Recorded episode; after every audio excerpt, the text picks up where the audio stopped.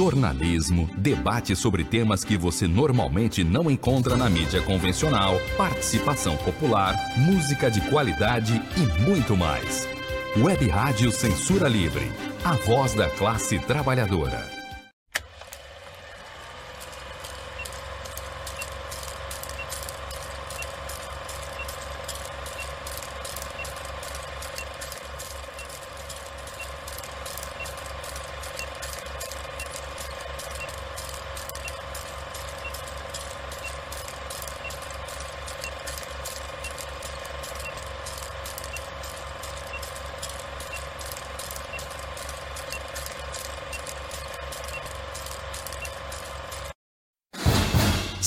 Cinema Livre. Tudo sobre o mundo da sétima arte. Apresentação: Wellington Macedo.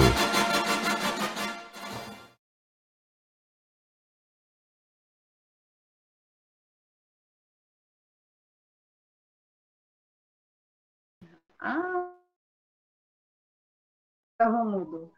Boa noite, ouvintes e internautas da Web Rádio Censura Livre, a voz da classe trabalhadora esta é mais uma edição do programa que traz tudo sobre o mundo da sétima arte até vocês, cinéfilos e cinéfilas de plantão, sintonizados neste exato momento na web rádio Censura Livre, através do Facebook, do canal do YouTube da Web Rádio. Muito obrigada pela sua audiência. Chegamos à marca de mil inscritos no canal. Ê! Parabéns, muitíssimo obrigada a todos vocês, ouvintes internautas da Web Rádio, que se inscreveram no nosso canal. Continuem divulgando a programação da Web Rádio Censura Livre, a voz da classe trabalhadora. Essa é mais uma edição do programa que traz tudo sobre o mundo da sétima arte até vocês, com bastidores, notícias, curiosidades, os perfis dos astros e estrelas, as histórias dos grandes filmes que marcaram as nossas histórias e a história do mundo do cinema, Programa Cinema Livre, apresentado por mim, Wellington Macedo, direto aqui da minha casa, em Belém do Pará, com a colaboração dos queridos Dirley Santos e Almi César Filho, direto aí do Rio de Janeiro, cidade maravilhosa, nessa noite de 11 de junho de 2021, sextou com Cinema Livre, véspera do Dia dos Namorados. Love is in the air, o amor está no ar. Nem, nem lembrei de pedir para o Dirley colocar a trilha sonora de Love is in para né, enfeitar aqui o nosso programa, mas é sobre o amor, sobre o amor e suas mais variadas formas e tipos e relacionamentos que a gente vai falar aqui nessa sexta-feira no nosso programa com um filme super bacana, polêmico, que deu o que falar, dá o que falar até hoje, Azul é a cor mais quente. Até pintei minhas unhas de azul para combinar com o filme. Então, se ajeite aí onde você estiver, pegue sua pipoca, que o programa Cinema Livre nessa noite de 11 de junho de 2021 está começando e vamos já para o nosso quadro Curtas, com as últimas notícias do mundo do cinema. Hoje tem notícias muito bacanas, festivais de cinema nacional aqui para vocês. Para começar, uma notícia triste. Sim, um obituário de mais uma sala de cinema no Brasil fechada, em plena crise de pandemia, em plena crise artística do setor de cinema. Mas um cinema fechado no Brasil, é o Cine Roxy, em Copacabana, que não reabrirá mais suas portas. Pois é, infelizmente, segundo o portal Diário do Rio, o icônico cinema de rua Cine Rox, inaugurado em 1938, não aguentou a crise econômica ocasionada pela pandemia de Covid-19 e o imóvel, que foi tombado, é mais uma das vítimas da crise econômica e encerrará definitivamente suas atividades. A informação é do jornalista Anselmo Góes, do Globo.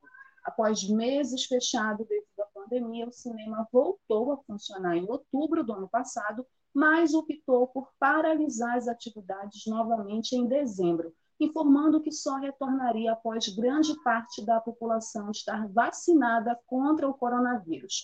Essa ideia, porém, ao que tudo indica, não mais acontecerá, infelizmente. O imóvel, em estilo Art Deco, tem cerca de 2,5 mil metros quadrados e já está sendo ofertado para venda por aproximadamente 30 milhões de reais. Há de se ressaltar que o fechamento do Roxy, além de prejudicar culturalmente não só Copacabana, mas o Rio em si, por ser mais uma perda significativa em relação a cinemas de rua na cidade, pode deixar um grande vazio na região uma vez que o imóvel é tombado desde 2003 e, embora não haja restrições ao ramo de sua utilização, não podem ser feitas alterações arquitetônicas em diversos trechos do cinema, conforme detalhou por meio de nota oficial o Instituto Rio Patrimônio da Humanidade, o IRPH, após o contato do Diário do Rio.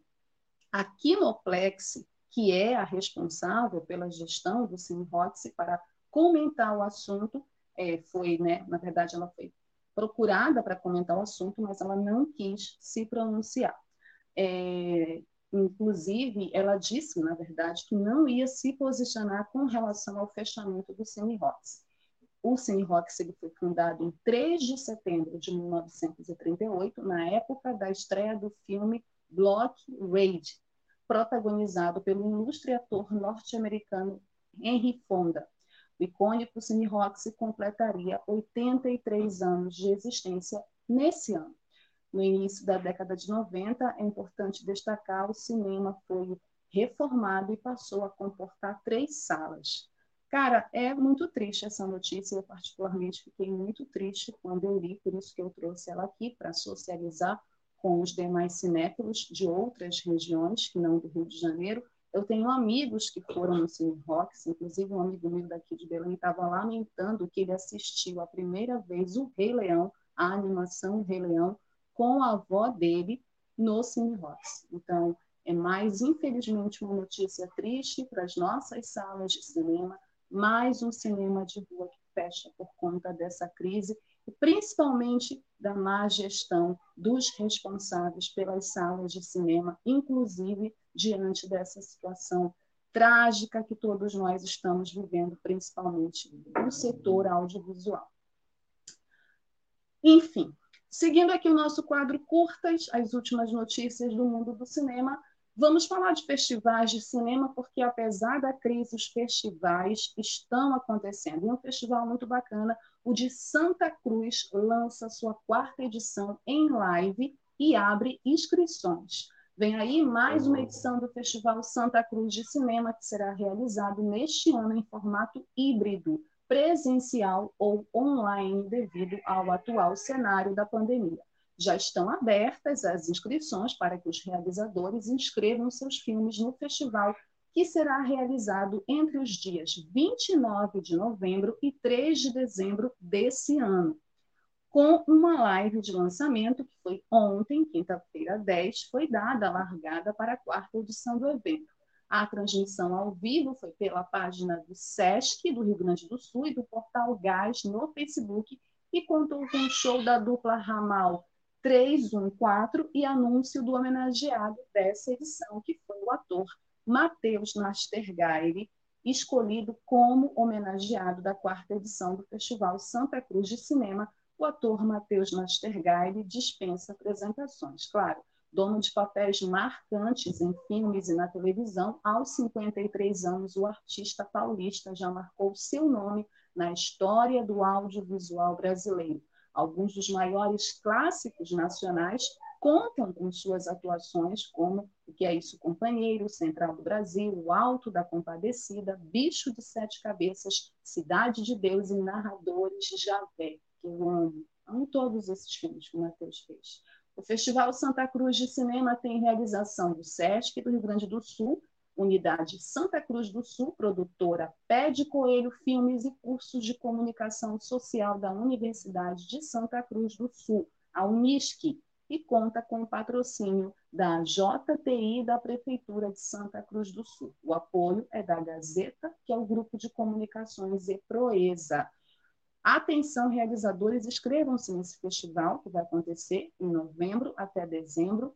Acho muito importante que os festivais continuem acontecendo mesmo nessa crise de pandemia, mesmo sendo nesse formato híbrido, né, que está ficando já é algo recorrente, os festivais, até porque uma parte da população já está se vacinando, ainda bem, esperamos que a vacina chegue para todos, né, e que a gente possa em breve poder ter mais festivais presenciais. Mas esse festival é super importante e o Matheus Nastergalli merece todas as homenagens porque ele é um dos maiores atores do cinema nacional, certo? Vamos em breve falar mais desse festival assim que ele começar, com certeza a gente vai falar dele aqui e divulgar os premiados.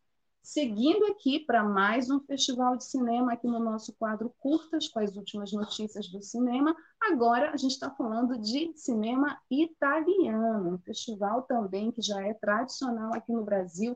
Vai começar a festa do cinema italiano com produções inéditas no Brasil. De acordo com o site da Isto É, a edição de 2021 da 8 e meia Festa do Cinema Italiano será realizada novamente de maneira online e trará para o Brasil uma seleção de filmes, em sua maioria inéditos no país, entre os dias 17 e 27 de junho. Marquem aí na agenda de vocês. Para assistir as obras é preciso fazer um cadastro gratuito no site do evento que é www.festadocinemaitaliano E os filmes serão transmitidos por meio da plataforma LOC. Segundo a organização do evento, com o objetivo de alcançar o maior público possível, os filmes podem ser assistidos via web em Smart TV, tablet e nos principais suportes iOS e Windows. É, entre os principais destaques da 8 e meia Festa do Cinema Italiano estão os filmes A Vida Solitária, de Antônio Ligabui, de Giorgio Diretti, Fábulas Sombrias, de Damiano de Innocenso e Fábio de Innocenso, e Irmãos a Italiana, de Cláudio Notti. Já o longa de abertura será As Irmãs Macaluso, de Emma Dante, Além da programação, o festival traz uma sessão especial focada em Alice Rouache, uma das realizadoras italianas mais prestigiadas da atualidade. Outro destaque serão conversas virtuais com alguns dos diretores, como a própria Rouache e os irmãos de Inocêncio. As sessões dos filmes serão realizadas em dias específicos e ficarão disponíveis por 24 horas sempre a partir das 18 horas. Os filmes que integram o foco Alice Wash estarão disponíveis durante todo o evento a partir das 9 horas do dia 17 de junho e até as 9 horas do dia 28 de junho. A programação completa, bem como os horários, estão disponíveis no site www.festadocinemaitaliano.com.br. Não percam a partir do dia 17 de junho, filmes italianos inéditos aqui no Brasil, nesse super festival já tradicional. Vou dar uma conferida e recomendo para vocês também. E olha aí para o pessoal que é geek ou nerd, como eu, e gosta dessa franquia, foi anunciado essa semana um novo filme do Senhor dos Anéis em animação. Olha que bacana.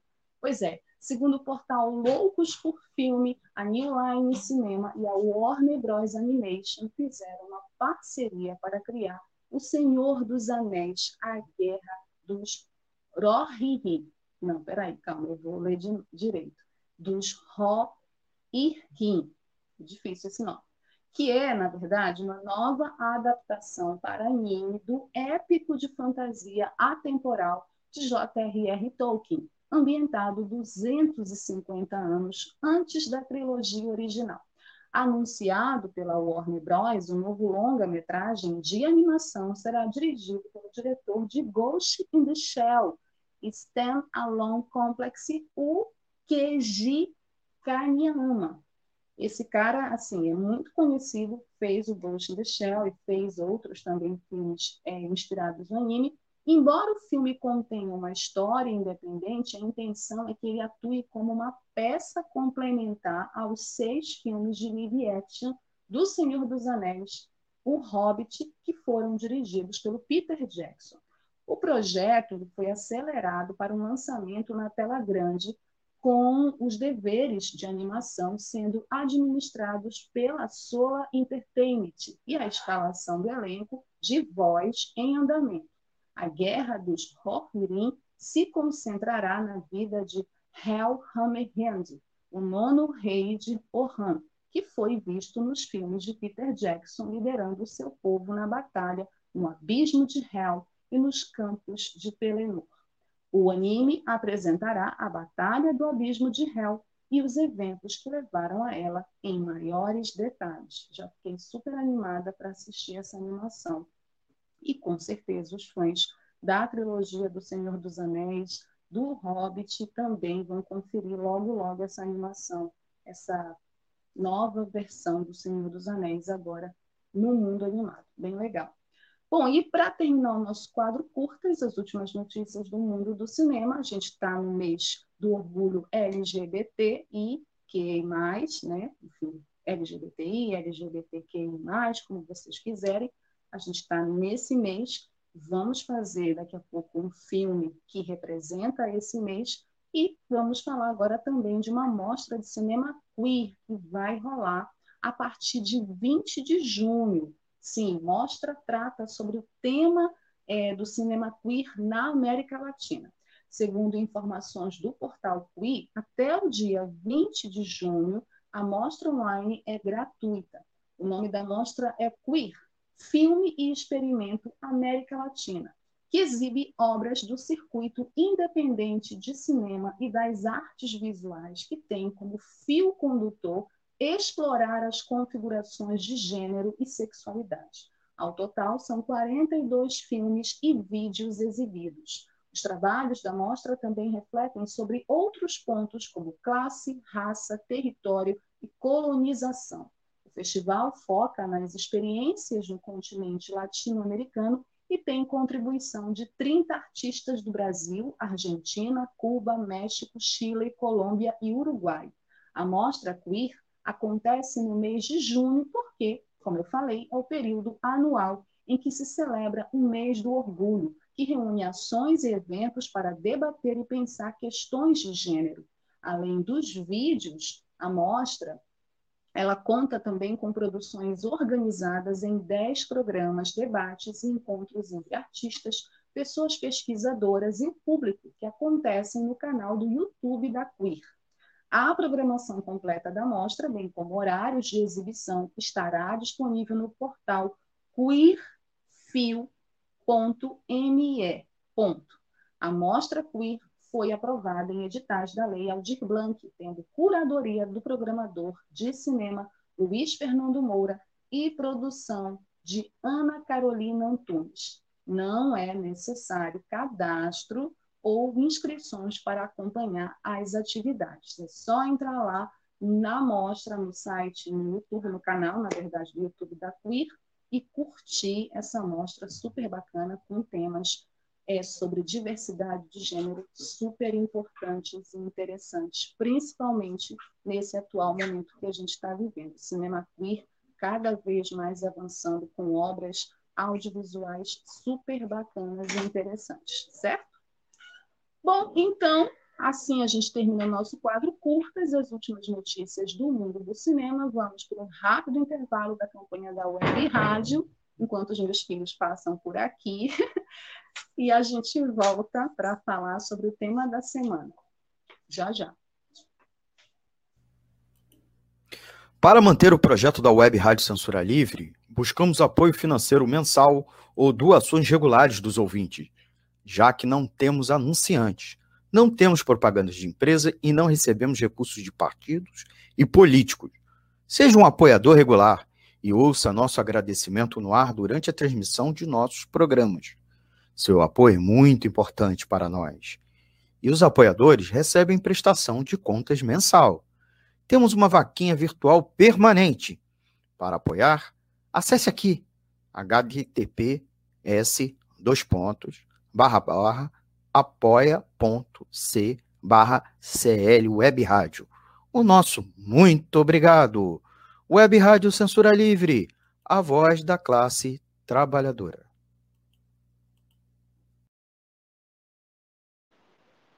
Apoie a nossa campanha da Web Rádio Censura Livre, a voz da classe trabalhadora.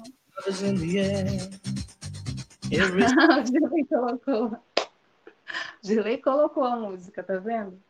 Apoie a nossa campanha da Web Rádio Censura Livre. Girley está na onda do Love is the Air. Girley, tu já compraste o presente da tua namorada? Ele está nessa onda, por isso que ele já colocou a música mas estamos nessa onda. Não esqueçam de se inscreverem no nosso canal no YouTube. Chegamos a mil inscritos, queremos chegar a 2 mil, 3 mil, 4 mil.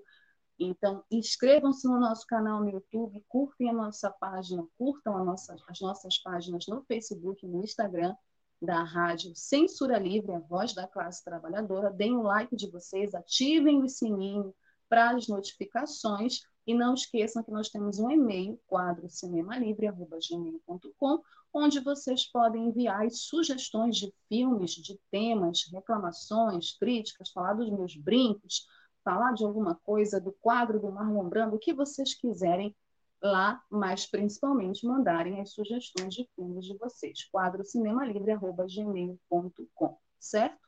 Daqui a pouco a gente vai ler comentários, então mandem os comentários de vocês, podem comentar o nosso quadro curtas, alguma notícia, deem boa noite, mandem beijos, porque daqui a pouco vai ter a hora do beijo e do abraço, eu mando beijos para vocês também.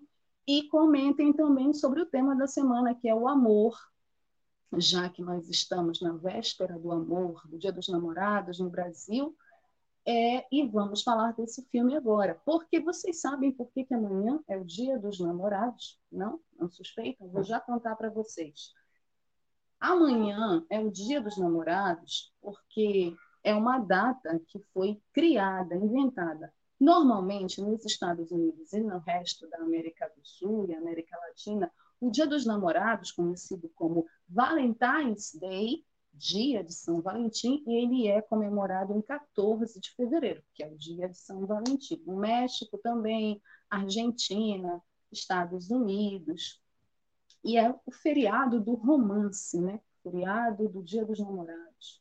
É, aqui no Brasil, a partir de 1948, foi instituído a data do 12 de junho, que é amanhã, véspera, inclusive, do dia de Santo Antônio, que muitas pessoas é, acreditam que é o santo do casamento, né? o santo casamenteiro, as pessoas fazem promessas, viram o santo de cabeça para baixo, tadinho do santo.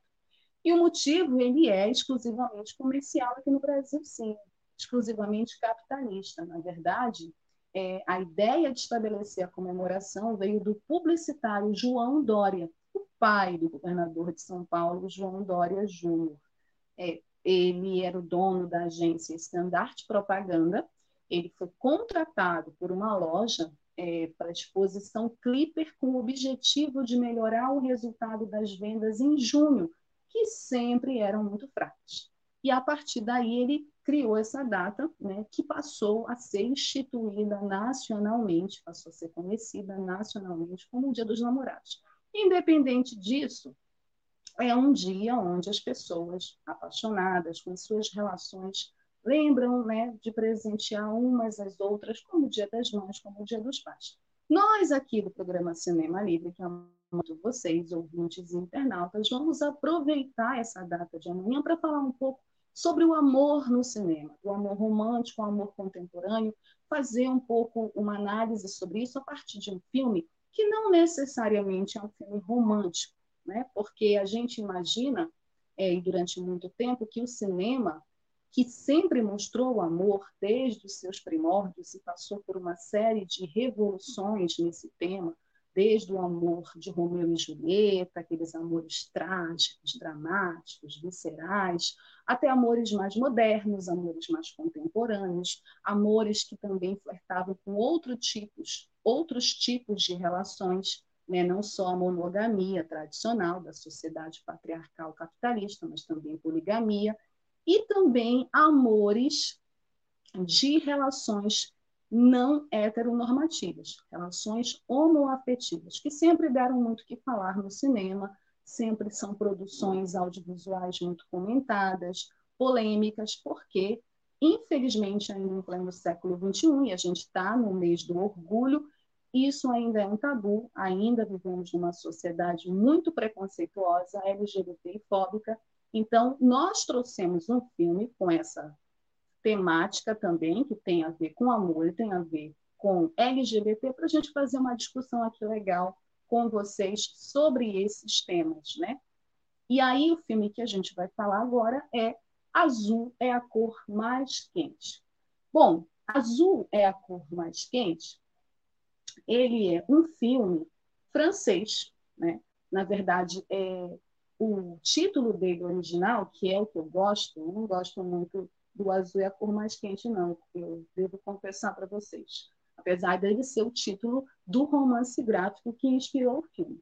O título original é La Vie d'Adèle, A Vida de Adèle, capítulos 1 e 2. Né? Ele é um filme francês de drama, dirigido, co-escrito e co-produzido por Abdelatif Kenis, estrelado por Adèle Exarchopoulos e Lia Seydoux é baseado no romance gráfico Le Bleu Esnucule Chadou. Meu francês não é muito bom, gente.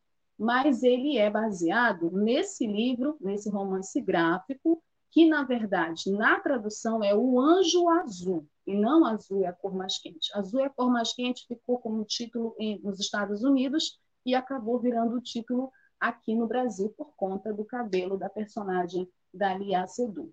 O filme ele gira em torno de Adele, que é também o nome da personagem da Adèle Exarchopoulos, uma adolescente francesa que descobre o amor e a liberdade quando conhece uma aspirante a pintora de cabelo azul, Alia Sedou. Na verdade, ela é uma artista plástica, né? estudante de belas artes, né? a personagem da Alia Sedou, que é a Emma. O filme ele segue a relação delas ao longo do ensino médio de Adele, que quando ela conhece, ela é menor de idade, ela tem 17 anos, ela está prestes a fazer 18 anos, e a Emma já é mais velha, está na universidade. Então, ele segue o filme, esse romance da Adele com a Emma, é, até a vida adulta da, da Adele, a vida adulta precoce, e a carreira da Adele como professora de escola. A Adele, ela é uma introvertida jovem que está fazendo 18 anos, estudante do ensino médio, onde suas colegas fofocam constantemente. Ela tem uma turma de amigos e amigas né, que fofocam sobre meninos, sobre meninas. Enquanto atravessava a rua, um certo dia, ela passa por uma mulher com cabelo azul curto e imediatamente se sente atraída. Adele namora um rapaz da sua escola por um curto período e eles fazem sexo, mas ela fica insatisfeita, não se sente é, apaixonada por ele, não se sente atraída o suficiente para manter a relação e rompe com ele.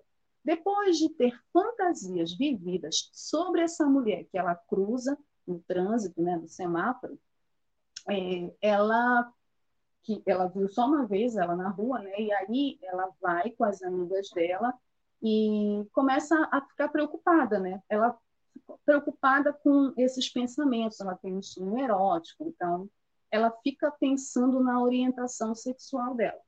Um amigo abertamente gay chamado Valentim parece entender a sua confusão e a leva a um bar gay. Depois de algum tempo, a Adele sai e entra num bar de lésbicas, onde algumas mulheres tentam flertar com ela. A mulher do cabelo azul também está lá e intervém alegando que Adélia é sua prima. A mulher é Emma, uma graduanda em Belas Artes. Elas se tornam amigas, começam a passar muito tempo juntas. As amigas de Adélia suspeitam que a Emma é lésbica, praticam bullying, né? começam a questionar a Adélia. Apesar de tudo isso, elas se tornam namoradas, né? começam a desenvolver uma relação. Esse vínculo vai aumentando e em pouco tempo as duas acabam se relacionando, tendo uma relação cada vez mais forte, mais intensa, se apaixonam, vivem um tórrido, um tórrido caso de amor, uma tórrida relação. E elas vivem uma história apaixonada onde a Adele não pode contar para os pais que ela está apaixonada e vivendo uma relação lésbica com a Emma. A família de classe média da Emma, inclusive, ela tem é, tem isso no filme também, né? Tem, na verdade, vários elementos no filme que eu quero destacar. Mas algumas coisas do filme, Azul é a cor mais quente, essa relação das duas é muito interessante. Eu quero abordar esse filme por dois aspectos. O primeiro aspecto é a própria personalidade da Adele. Né? Adele é uma jovem de 17 anos, está na flor da juventude, né? como muitos de nós já passou por isso, está naquele momento de descobertas de quem ela é, o que ela vai fazer da vida, qual é o futuro dela. Ela vive numa França e ela faz parte de uma realidade da França que não é uma realidade parecida com a nossa realidade, porque apesar dela ter uma situação de vida de classe trabalhadora, a gente está falando de um país como a França, né? Então, ela é uma estudante do ensino médio, ela tem uma amizade com diversos grupos étnicos, e isso é muito interessante de ver no filme, ela se relaciona com imigrantes, com pessoas é, que são oriundas da África, que fazem parte, que a França também é um grande país multiétnico, e apesar de ser um país muito racista, e tem a ver com todo o processo de colonização da França, sobretudo nos países africanos, né, no Haiti, então ela tem essa relação. E ela tem uma consciência política também. Uma das primeiras cenas do filme, ela aparece numa manifestação com esses amigos, exigindo mais verbas para a educação, né, para o ensino médio, porque ela quer ser professora de escola. E ela diz, em determinado momento, para a família da Emma que ela não quer ficar anos na universidade estudando para depois ela não ter emprego. Isso também já demonstra um pouco do contexto social daquela França. Né? A gente está falando do ano de 2013, e essa geração da Adélia é uma geração muito oriunda da geração do maio de 68. É uma juventude mais consciente politicamente. E a França também passa por uma crise política, econômica e social. Então, nesse contexto, no livro que serve como inspiração para o filme, a história se passa no final da década de 90, né? No filme, a história se passa em 2013. 2013 é um ano muito emblemático aqui para o Brasil, né? Porque é o ano das manifestações, das jornadas de junho, também onde a juventude, uma juventude que aparentemente não era organizada em nenhum movimento, em partidos políticos, também é, se manifesta nas ruas é, durante um governo de frente popular, inclusive aqui no Brasil. Então, é muito interessante estabelecer essas relações políticas. A gente tem uma relação de classes aí, porque a Adele ela é da classe trabalhadora, é, e a Emma já é uma classe média, é estudante de belas artes, a mãe é casada com outro cara, e são todos intelectuais. A conversa da Emma é uma conversa toda intelectual, o que faz a Adele, que já é introvertida, que é tímida, ficar mais recuada, né? Então a Adele nessa relação com a Emma, ela se coloca sempre numa posição, se vê numa posição é, onde ela não conhece muita coisa, né? Tem muitos elementos também nesse filme que que demonstram essa relação, essas diferenças, que não são só diferenças de idade entre as duas, e que isso também influencia na relação amorosa delas, né?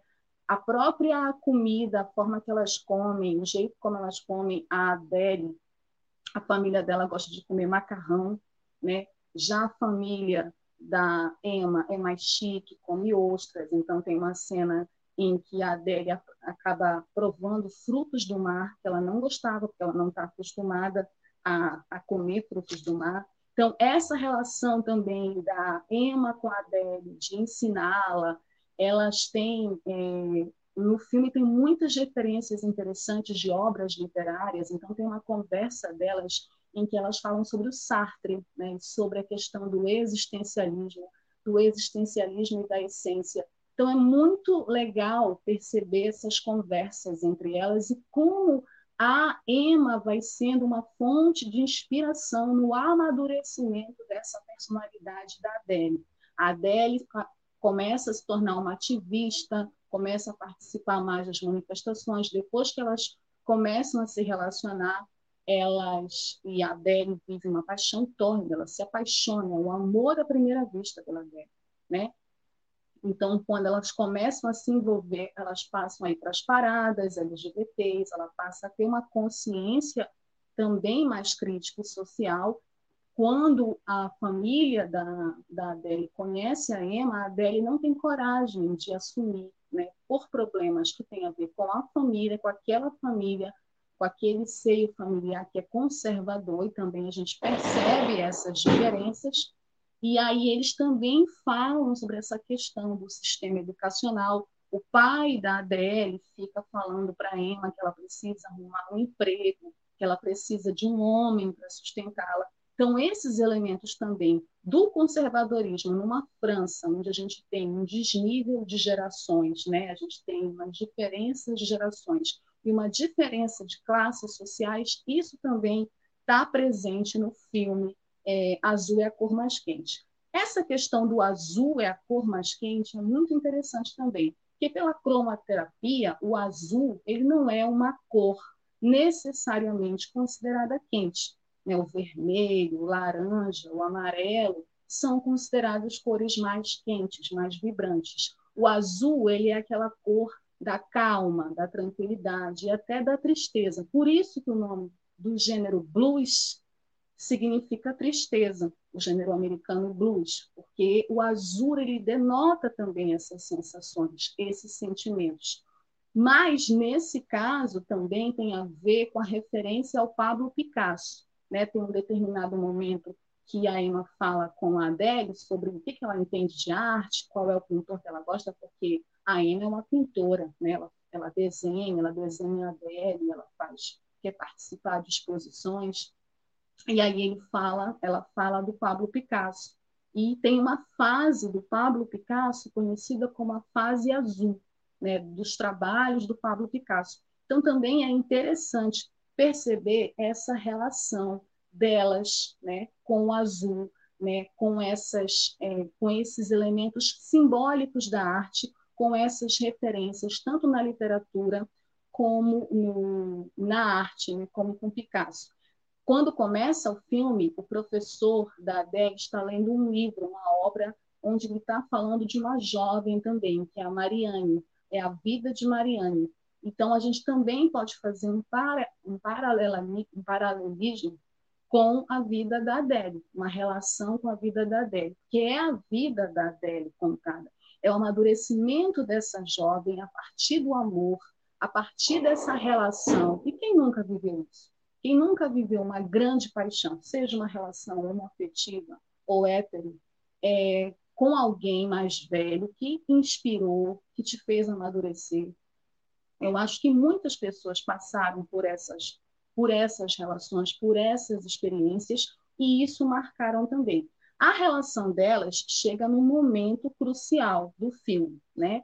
E o que tem, que chama mais atenção no filme, o filme, por exemplo, é, como curiosidades, em Cannes, é, ele ganhou por unanimidade a Palma de Ouro do Júri. Ele foi um filme que chamou muita atenção da crítica e do público jovem. Eu lembro que na minha época tinha fila no cinema para assistir Azul e a Cor Mais Quente. Eu não conseguia assistir o filme no cinema por conta, principalmente, das cenas de sexo do filme, né? entre duas mulheres. Esse filme também foi um dos primeiros filmes que abordou essa questão da sexualidade feminina de uma maneira mais aberta, para o bem e para o mal, se a gente pode dizer assim. O filme ele ganhou a Palma de Ouro, né? E essa Palma de Ouro foi concedida tanto para o diretor quanto para as atrizes. É importante dizer que o Kenichi ele conheceu a Adele e fez vários testes com ela, levou ela para tomar café até ele ter certeza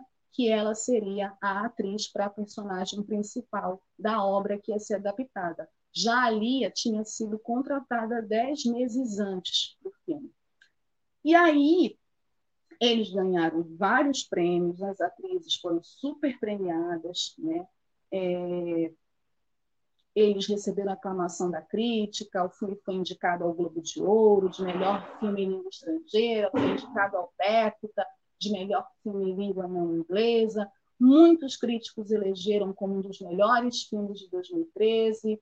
Com certeza, uma das maiores, um dos maiores destaques para que o filme ganhasse toda essa fama foi a cena de sete minutos de sexo entre as duas protagonistas, né? Que é uma cena forte, uma cena muito intensa, que chocou muita gente e também chamou muita atenção, durou sete minutos. Essa cena, como outras cenas, é, elas fazem parte da controvérsia do filme. E aí eu quero abordar, que é o segundo aspecto que eu quero abordar nesse filme.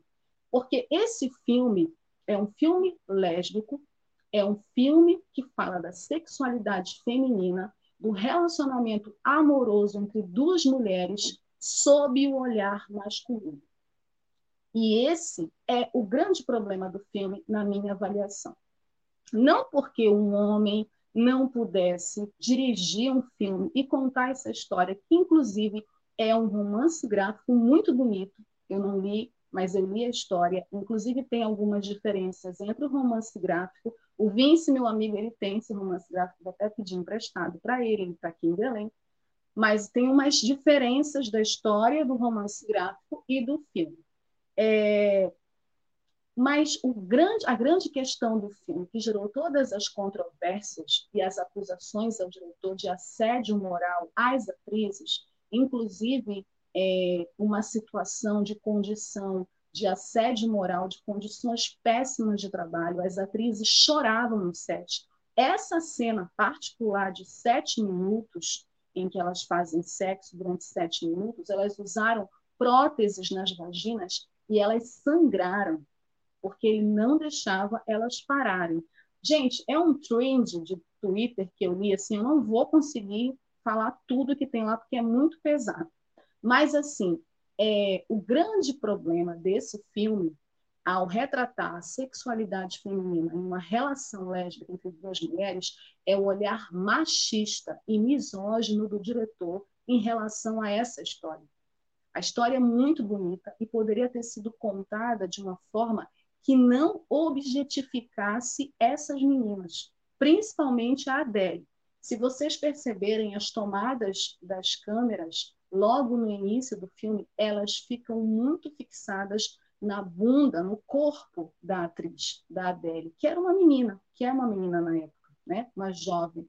É, a forma como ele também construiu, dirigiu a personagem da Lia Sedu, a Emma, é toda uma forma objetificada, é um padrão masculino. Se vocês perceberem na cena que elas brigam, que inclusive na gravação, durante as gravações, o diretor bateu nas atrizes, né? Contado que o diretor bateu nas atrizes, não deixou a cena parar e exigiu, gritava no set que a Lia batesse mais forte na, na personagem, na Adele, é, também essa cena é construída dentro dessa ideologia machista, desse padrão machista.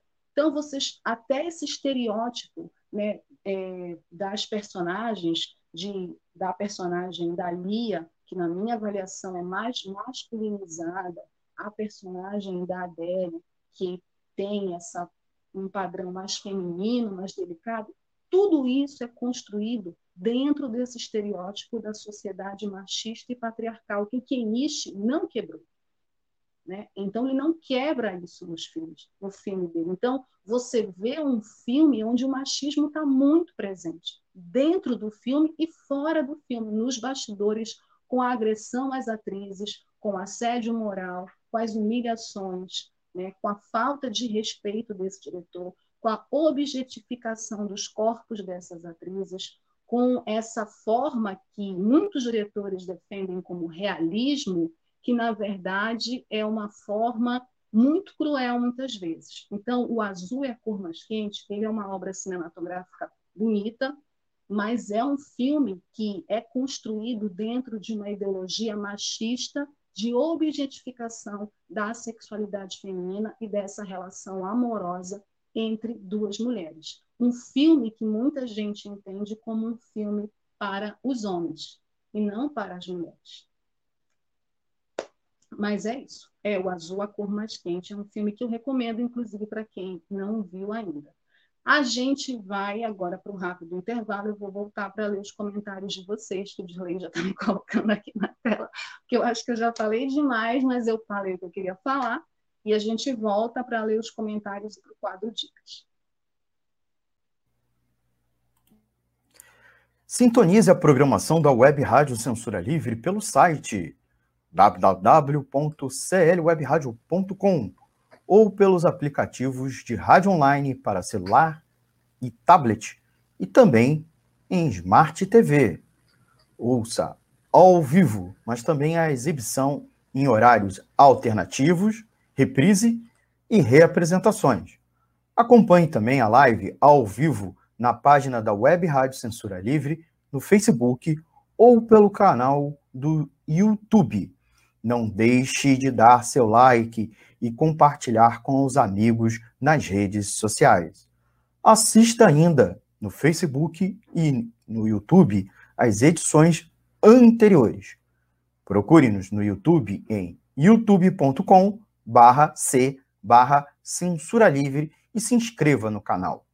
Não deixe de clicar no sininho para receber as notificações de novos vídeos. Web Rádio Censura Livre, a voz da classe trabalhadora. É isso, Dirley. É isso Vamos aí. lá para os comentários. Tudo Vamos bem? Lá. Tudo tranquilo. Cadê a música? Love is in the O YouTube só permite 10 segundos no máximo. Vamos lá, não, vamos cortar, gente. Se a gente colocar uma música não cobrar direito Vamos lá, lá. Temos alguns comentários hoje. Né? Inaugurei os comentários. Boa noite, sextou com o melhor noite, da sétima arte. Hoje. Boa noite. Daniel, Daniel Macedo, boa noite. Muito legal estas dicas de festivais que estão ocorrendo. Legal, Daniel, assiste, assiste. Só tem dicas legais. A gente sempre trazendo o melhor dos festivais aqui no Cinema É, virou uma praxe aqui do programa mesmo, né? No calendário dos festivais. Uhum. E também é, parabéns por noticiar o que rola nos bastidores do mundo do cinema e da cultura. Muito importante isso. Né? Provavelmente ah, porque é muito pouca coisa divulgada. É. A Isabel Fraga, obrigada pelas dicas. Adoro cinema italiano. Ah, Isabel também, adoro. Isabel, faz muito tempo que eu não vejo filme italiano. O último que eu vi faz muito tempo chama-se Le Fate Ignorante. Eu acho que eu vou falar dele quando chegar é, o dia. Boa italiano, hein? Reclamou do seu francês, mas italiano tá bom. É. Aí um comentário. Ah, tá explicado. Aí um comentário meu, muito legal, animação e Senhor dos Anéis. Vou conferir, gostei mesmo. Fiquei então, empolgado em assistir. Né? E aí, quando começou a falar do filme, Toda Forma de Amor Vale a Pena, não é LGBTfobia. Toda forma de amor vale a pena, toda forma de amor é justa. Aí o Heitor, nosso cooperador, me corrigiu aqui para acrescentar, não Oi, é LGBTI-fobia. É. Que atualizar. Oi, Heitor. Assistam aulas com filateria do Heitor, que é muito legal esse programa. Muito bom mesmo. É, e a Pamela Alves colocou sim. O HQ é bem ruim, o filme mesmo com todos os problemas consegue ser melhor que a HQ. Ela já achou Sério, que... Olha, ela, meu ela já achou, ela já achou que o filme. Ela achou ruim o HQ. Agora eu vou ter que ler. Duas opiniões é. de dois amigos. É, então. O Vince acha o HQ lindo, a Pan acha o HQ horrível. É, vou ter que ler. Mas é, mas é a trama das controvérsias, né? É. Eu sempre gosto muito do. Eu sempre gosto muito do. Eu não costumo fazer comparações, não gosto, já fiz muito quando eu era mais jovem. Eu evito fazer as comparações. Eu achei a história do HQ bem diferente mesmo, Pamela, bem diferente, até porque é um outro final, né? Eles mudam o final no filme não, no, filme, no filme elas não ficam juntas, todo mundo sabe disso, sabe. Agora eu estou contando história. já foi. Mas elas não ficam juntas nem no HQ, nem no filme. Mas a forma como isso se dá é diferente, de fato. Então é bem bacana quem não assistiu o filme assistir. Eu gosto do filme, apesar desses problemas, porque eu acho que ele é um filme importante para discutir essa questão da relação da nossa sexualidade, principalmente da sexualidade das, das mulheres e essa relação entre mulheres. Acho que ele é um filme. Depois a gente tem outros filmes, como Rafik, por exemplo, que é dirigido por uma mulher. Inclusive, eu estava falando com a Pamela hoje mais cedo sobre isso, né? Rafik tem uma grande diferença entre Azul, a cor mais quente e Rafik. Azul, a cor mais quente, dirigido por um homem, machista, misógino, que coloca essa ideologia machista no filme do início ao final, inclusive na construção das personagens. Rafik, dirigido por uma mulher, e tem toda uma, uma outra forma, uma outra abordagem de mostrar essa história também de amor entre duas mulheres. Nós já falamos de Rafik ano passado aqui, quem, não, quem perdeu o programa vai procurar lá no canal do eu ia YouTube, falar isso. que a gente já falou de Rafik aqui. Vamos para o nosso quadro Dicas, porque a gente está ainda com Amor está no ar, né? Amanhã é dia dos namorados. Dirley vai comprar o presente na namorada dele. Deixa e vai assistir um desses sete filmes, porque hoje a gente trouxe sete filmes bem legais para vocês passarem o final de semana todo com os lovers de vocês assistindo filmes. Primeiro Ô, filme, Elita. eu.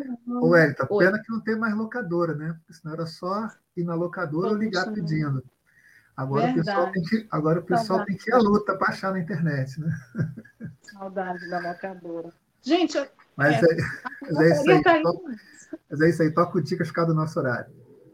Vamos lá para o primeiro filme que eu particularmente amo, marcou minha juventude, é meu filme favorito, e tem uma trilogia, inclusive. Antes do Amanhecer. Antes do Amanhecer é um filme de 1995, dirigido pelo Richard Linklater, estrelado por Ethan Hawke e Julie Delp.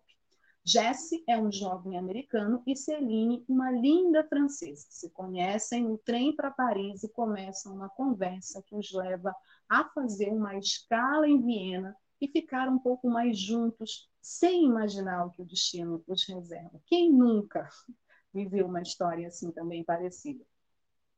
Antes do amanhecer, fala sobre essa questão da efemeridade, do amor, das relações, de você não saber é, o que vai acontecer, de você encontrar uma pessoa incrível e você ter um dia, uma hora, né, algumas horas com essa pessoa e ter vontade de vê-la de novo, mas a vida e as circunstâncias às vezes não permitem. E aí tem uma trilogia, antes da meia-noite, é, antes do amanhecer, antes da meia-noite, que é o último filme, e eu estou esquecendo do segundo filme. Mas é uma trilogia muito bonita, bem bacana, e esse casal é lindo, fofo, super carismático. Recomenda, assista. O primeiro filme é o melhor, eu acho, antes do amanhecer, melhor do que os outros dois filmes. Seguindo aqui o nosso quadro Dicas, vamos para um segundo filme, um filme asiático muito bonito, vencedor do Cannes, Amor à Flor da Pele, de 2000, do ano de 2000, dirigido pelo Wong Kar-wai. Em 1962, o jornalista Chou Mo-wan se muda para Hong Kong com sua mulher, que está sempre envolvida com trabalho e para pouco, e para pouco em casa. O Chou faz amizade com a vizinha, que é a Su Li Zhen, e ambos descobrem que seus parceiros os traem. E é aí que começa a história do filme. Esse filme é muito bacana, Primeiro porque ele é um filme asiático, é, ele é uma parceria de Hong Kong com a Inglaterra e ele tem todo um, uma estética muito interessante no filme, uma fotografia, uma trilha sonora e conta essa história de amor inusitada que nasce a partir de uma traição. Muito legal esse filme, recomendo, principalmente para quem gosta de cinema asiático, conferir. O nosso terceiro filme também é um filme que marcou minha juventude, todos os meus amigos amam, né? Muita gente já chorou com esse filme, muita gente terminou namoro e começou namoro com esse filme. Brilho Eterno de uma Mente Sem Lembranças, o filme que trouxe o respeito ao Jim Kelly. Na verdade, o Jim, que vinha de comédias careteiras, né? Ele faz o show de Truman, ele faz é, o Mundo de Andy, e aí ele faz o Brilho Eterno de uma Mente Sem Lembranças, que é um filme do Michel Gondry. O Joel se surpreende ao saber que o seu amor verdadeiro, a Clementine, o apagou completamente de sua memória. Ele decide fazer o mesmo, mas muda de ideia. Preso dentro da própria mente enquanto os especialistas se mantêm ocupados em seu apartamento, Joel precisa avisá-los para parar. Esse filme é muito interessante sobre diversos aspectos, dá para a gente fazer uma análise dele, a gente pode trazer ele outro dia aqui para fazer, porque para além de discutir essa questão é, de como você esquece alguém que você ama e que por algum motivo você não pode ficar com ela, a relação não deu certo, ele tem uma estética, é, o Michel Gondry constrói é, dentro da mente dessa pessoa, né, desse personagem do, do Joel, que é o personagem do Jim Carrey, todo um, um, outro mundo bem interessante. E também tem as personalidades deles, né? A personalidade dele e da Clementine vivida maravilhosamente bem pela maravilhosa Kate Winslet. Sou fã dessa mulher, fã do trabalho dela nesse filme, é lindo. E eu amo a música final desse filme. Recomendo também, mas não é um filme tão romântico assim, mas é legal para assistir, para ficar refletindo sobre relações, né? É, Vamos seguir aqui. Nossa quarta dica é um filme argentino que eu amo também, muito legal. Medianeiras é um filme dessa geração, dessa geração das redes sociais, da primeira fase, né? O filme argentino Medianeiras, ele se passa numa Buenos Aires na era do amor virtual. Então, começou mesmo esse boom das redes sociais, né? E traz a história de Marti e Mariana, ou melhor, trata dos desencontros que de alguma forma unem os dois jovens. O casal se relaciona via internet e nunca se encontrou pessoalmente, mesmo morando em apartamentos um de frente para o outro. Essa questão da distância, do distanciamento, das relações virtuais, da superficialidade das relações via internet das condições de possibilidades de se construir uma relação num mundo virtual, que começa a partir do mundo virtual, é muito interessante. Medianeiras ganhou vários prêmios. É muito bacana também a estética que o Gustavo, Gustavo Treisman, que é o diretor, se não me engano, é, ele constrói dessa história muito legal. Bom, o nosso quinto filme ele não é um filme romântico, mas ele é um filme que fala de amor e o amor na finitude da vida, na velhice, né? Quando o grande amor da sua vida te esquece por conta de uma doença e você tem que lidar com isso. É Amour, L'amour, filme francês. George e Ana são dois idosos apaixonados pela arte, principalmente um pelo outro. Os desafios da terceira idade afetam sua forma de viver e o modo como se relacionam com a filha. Mas o amor entre eles segue na balada. Gente, esse filme me deixou traumatizada por várias questões que um dia eu conto para vocês. Mas ele é um filme, um drama muito bem feito, muito bem dirigido pelo grande Michael Haneke, que é aquele cara que dirigiu a professora a professora de piano que eu ainda vou falar desse filme também aqui no Cinema Livre. Eu adoro os filmes do Haneke. Ele não é um diretor fácil. Seus filmes dele dão uma agonia. São dramas pesadíssimos, mas tem discussões super interessantes. E Amor é um desses filmes. Assim, dá uma dor no coração, a gente fica tenso. É um filme meio pesado, assim, não é um filme romântico, mas é bem interessante para a gente refletir sobre essa questão das dificuldades do amor na terceira idade. Eu recomendo, com certeza absoluta, mas se prepare, que não é romântico. Vamos para a nossa sexta dica, um filme nacional bem leve, que aí a gente sai de Amor, que é um filme pesado, vamos para um filme leve. Essa comédia nacional, esse filme me surpreendeu. Um dia eu fui assistir assim, como quem não queria nada, eu queria assistir qualquer coisa. E assisti a Ponte Aérea e gostei muito fala sobre a publicitária paulistana Amanda e o artista plástico carioca Bruno. Eles se conhecem durante um voo Rio-São Paulo e logo sentem uma atração inexplicável, apesar de serem pessoas completamente distintas e da distância eles se apaixonam perdidamente. Fala também sobre essa questão de relacionamento à distância, ponte aérea, você vive numa cidade, a pessoa vive em outra, como se conectar, como conseguir resolver essa questão do distanciamento, sem se afastar, ter paciência um com o outro, enfim. Ponte aérea é muito legal. Os dois atores estão ótimos, tanto a Letícia quanto o Caio são ótimos atores dessa nova geração. O Caio, na verdade, é mais antigo, né? tem a minha idade, está velho. A Letícia, que é mais nova, e ela é ótima também. Tem química o casal, vocês vão gostar. É uma comédia leve, bem legal. Nossa última dica vai nessa vibe do azul é a cor mais quente, mais para o lado masculino. E é um filme lindo, gente. Eu adorei esse filme. É um filme que fala de amor. E olha só, diferente do azul é a cor mais quente, não tem é, nenhum estereótipo nele. É um filme assim que eu acho maravilhoso a forma como o diretor construiu essa história. O jovem Hélio está enfrentando outro verão preguiçoso na casa de seus pais, na bela e lânguida paisagem italiana. Mas tudo muda com a chegada de Oliver, de Oliver, um acadêmico que veio ajudar a pesquisa de seu pai.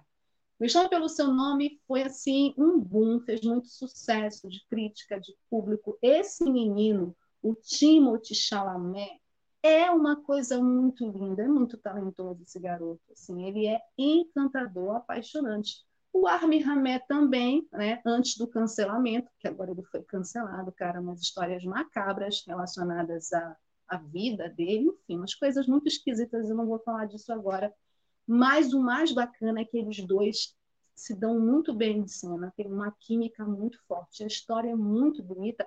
E o que é mais legal nesse filme é como os pais do personagem do Timothy lidam com essa história, essa paixão dele pelo filme. Olha, eu gostei dessa indicação, Pamela.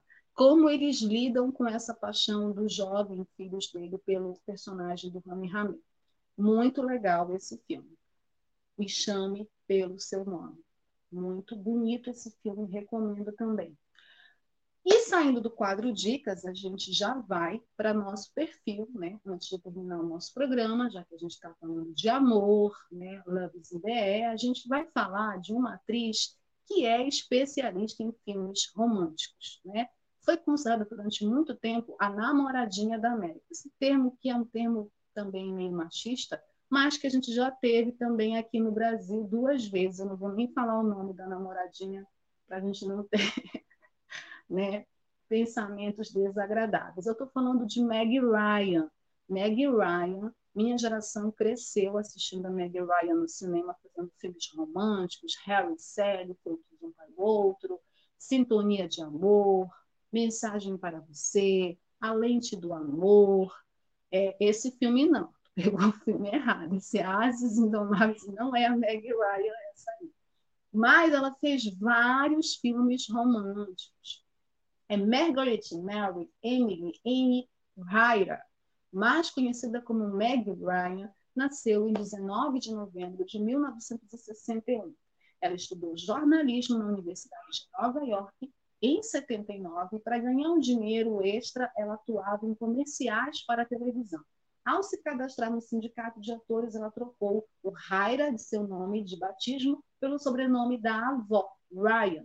De 1982 a 84, atuou na série diária Is the World Turns. E aí, após ela fazer vários telefilmes e pequenos papéis no cinema, ela estourou no principal papel feminino da comédia romântica Harry e Sally, feitos um para o outro, ao lado do Billy Crystal. Esse filme é muito legal, porque ele é considerado um filme de, de vanguarda é, para a época, né, para os anos 80. Tem uma cena hilária dela é, fingindo um orgasmo no filme, assim, ela tá hilária no filme, ela chamou a atenção do público e da crítica com esse personagem dela no Harry Série, fora a química dela com Billy Crystal, né? E assim, a Meg Ryan tem muito carisma, tinha muito carisma no filme, o que fazia com que as pessoas acabassem se convencendo das histórias né, que ela contava, das personagens que ela interpretava. O sucesso desse filme fez com que ela ficasse marcada com papéis para o gênero da comédia romântica, né? comédia leve e romântica. Ela fez aquele filme, gente, que toda vez que passa na TV, na TV e no cinema, aqui na minha casa tem um cinema, a última vez que eu vi esse filme no cinema, eu fiquei até o fim para escutar a trilha sonora até o final, que é o filme Cidade dos Anjos, que na verdade é uma versão, claro que é uma versão muito menor de Asas do Desejo, mas tem aquela trilha sonora linda de Ares, do Google Dolls, então toca no final, e ela tá linda com Nicolas Cage, todo mundo ama esse filme. É a Meg Ryan fazendo esse filme. A Meg foi casada com Dennis Quaid é, em 91, depois de atuar em dois filmes ao lado dele. E ela foi, durante muito tempo, casada com ele. Ela fez par romântico com vários atores, mas o Tom Hanks foi o ator com quem ela mais trabalhou, né? eles são amigos até hoje. Eles fizeram Sintonia de Amor, fizeram Mensagem para Você. Ela fez um filme também muito bonito chamado Quando um Homem Ama uma Mulher, né, em que ela faz uma personagem que ela é alcoólatra, mãe. Muito bonito esse filme. Ela já foi três vezes indicada ao Globo de Ouro de melhor atriz por comédia musical, o Harry segue feitos um para o outro, Sintonia de Amor e Mensagem para Você. Eu adoro os três filmes. Ela fez, teve uma indicação para o Independent Spirit Awards de melhor atriz por Terra Prometida, duas indicações ao MTV Movie Awards de melhor atriz por Sintonia de Amor e Quando um Homem Ama uma Mulher, e duas indicações ao MTV Movie Awards de melhor dupla por Sintonia de Amor com Tom Hanks e Cidade dos Anjos com Nicolas Cage. Esse filme Kate Leopold com Hugh Jackman também é legal. Eu acho mais fraquinho dela, mas também é bacana esse filme. Ela tem essa, esse carisma e ela consegue, é, como poucas atrizes, é, ter química com os atores, assim, até com o Matthew Broderick, no Excelente do Amor, que eu achava não botava o pé, porque achava que eles não tinham muito a ver, ela consegue, né? Então, assim, é uma atriz muito carismática, talentosa, e que fez vários filmes e nesse final de semana também eu indico os filmes românticos dela. Os meus preferidos são esses: Harry e Sally, feitos um para o outro, Sintonia de Amor, que é lindo, e Mensagem para Você.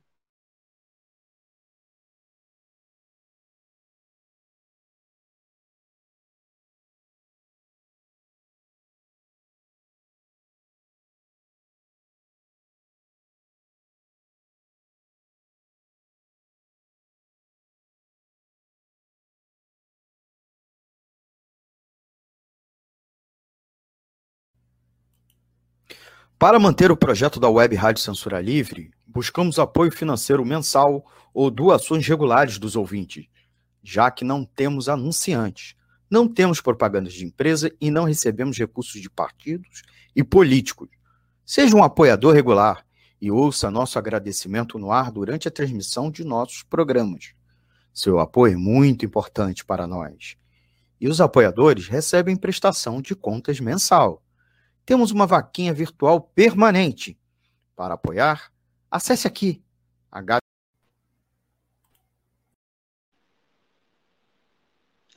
Voltei, gente, só para me despedir de vocês, porque a internet me derrubou, mas a gente voltou para me despedir, agradecer a audiência. Essa foi mais uma edição do programa Cinema Livre sobre o amor. Espero que vocês tenham um ótimo dia dos namorados, ao lado dos parceiros, das parceiras de vocês. De lei vai comprar o presente da tua namorada. Sejam felizes, acompanhados ou sozinhos, sejam felizes. É isso, se cuidem. Usem máscara, por favor, tá? Nada de tirar máscara. Usem máscara, se cuidem, por favor. Mais vacinas. Fora Bolsonaro. Mais amor Fora Bolsonaro. Semana que vem eu tô de volta com mais Cinema Livre. Viva o amor, gente! Tchau!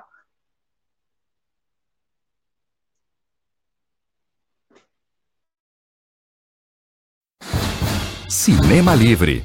Tudo sobre o mundo da sétima arte. Apresentação: Wellington Macedo.